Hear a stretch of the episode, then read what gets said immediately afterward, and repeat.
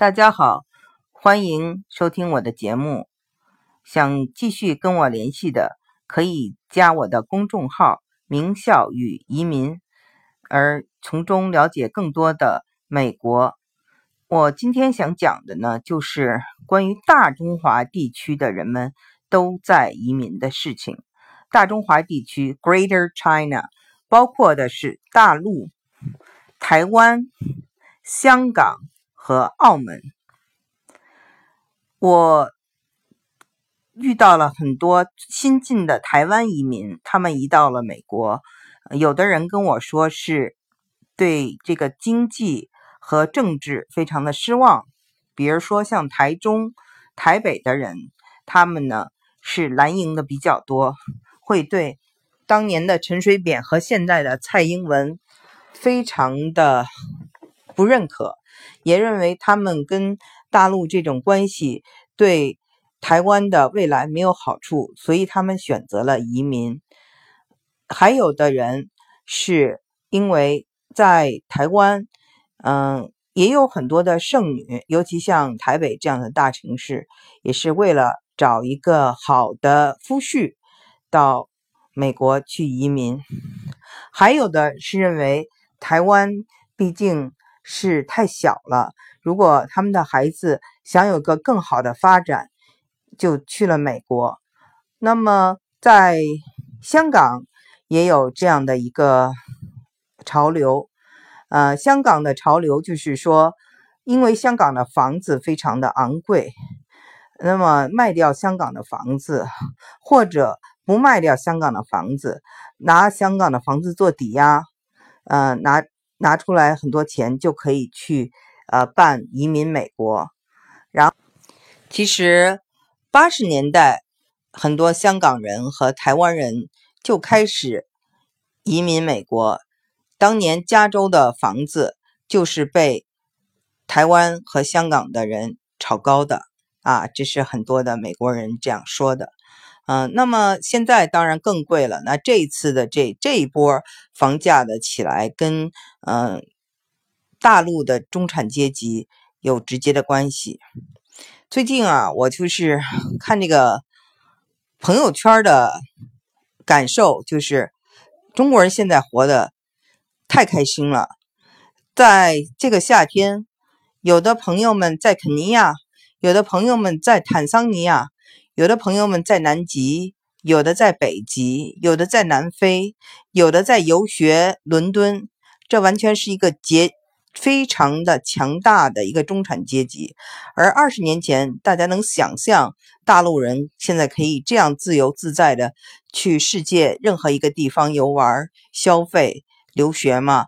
所以呢，就是从中呢可以看到。嗯，大陆的人的消费能力也越来越强了，但是我们大陆这边仍然是比这个嗯台湾和香港呢开放的晚一些。那由于历史的原因，五十年代有很多的台湾人和香港人已经就开始赴美留学了。那么，比如说七十年代，嗯，当年很多赴美留学的香港人。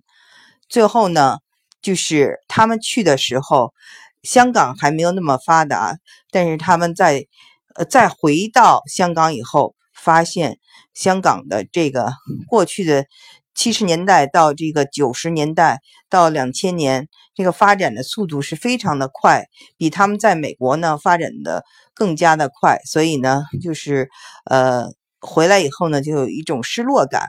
那么现在其实你在呃。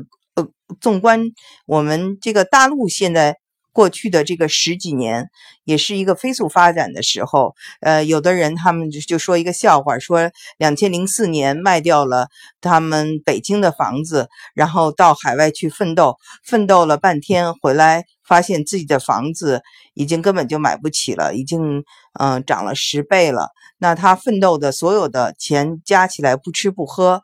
都没有这个房子当年卖掉了房子能赚的钱赚得多，所以说，大陆、台湾、香港、澳门每一个地区发展的前后次序不一样。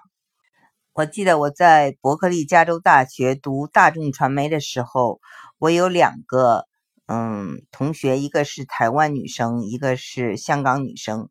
谈到为什么他们来美国念书和想所取得的成绩的时候呢，他们是这么跟我说的：台湾女孩呢是说她希望以后做娱乐，然后回到台湾去做主持节目。